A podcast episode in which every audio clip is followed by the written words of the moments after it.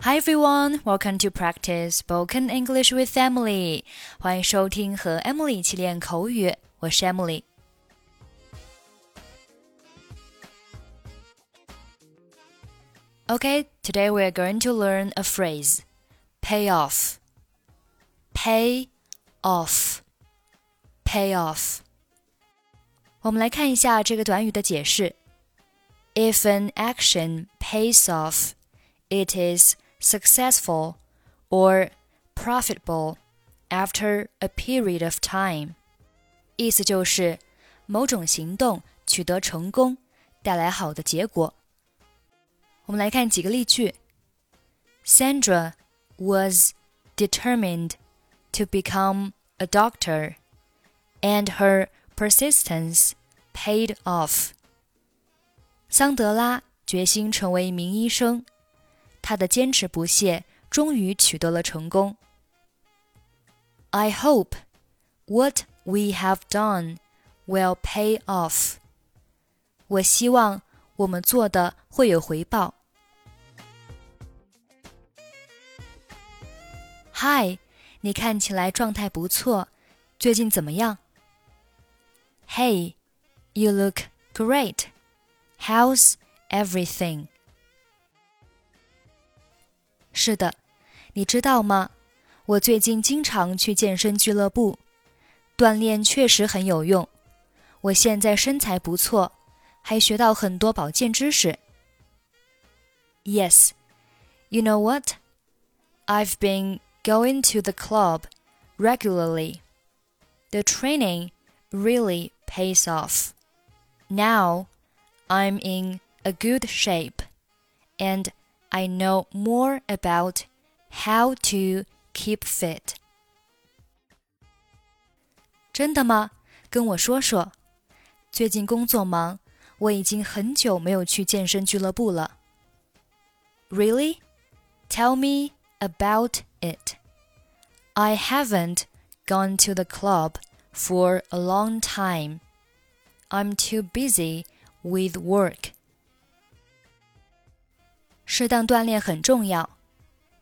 It's important to do proper exercises. 没错，太多或者太少都不好。You're right. Too much or too little won't do any good. 教练告诉我，除了经常锻炼。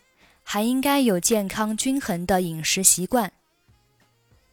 The trainer tells me, besides regular sports activities, I should also have a healthy and balanced diet. 有道理，sounds reasonable. 我们应该多吃蔬菜，少吃垃圾食品。 这样才能精力充沛。We should eat more vegetables instead of junk food to stay energetic. 还有水果 and fruits。当然，足够的睡眠对健康也很重要。我的教练还告诉我要有一个好心情，心情好。 身体就会健康。Surely it is. Getting enough sleep is also crucial for fitness. My trainer also advises me to stay in a good mood. That can help me to keep sound physical health.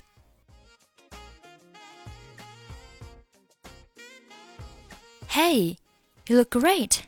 How's everything? Yes, you know what? I've been going to the club regularly. The training really pays off. Now I'm in a good shape, and I know more about how to keep fit. Really? Tell me about it. I haven't gone to club for a long time. I'm too busy with work. It's important to do proper exercises.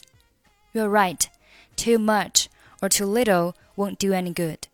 The trainer tells me, besides regular sports activities, I should also have a healthy and balanced diet. Sounds reasonable. We should eat more vegetables instead of junk food to stay energetic. And fruits. Surely it is. Getting enough sleep is also crucial for fitness. My trainer also advises me to stay in a good mood. That can help me to keep sound physical health. Okay, that's it for today. Thanks for listening. I'm Emily. I'll see you next time.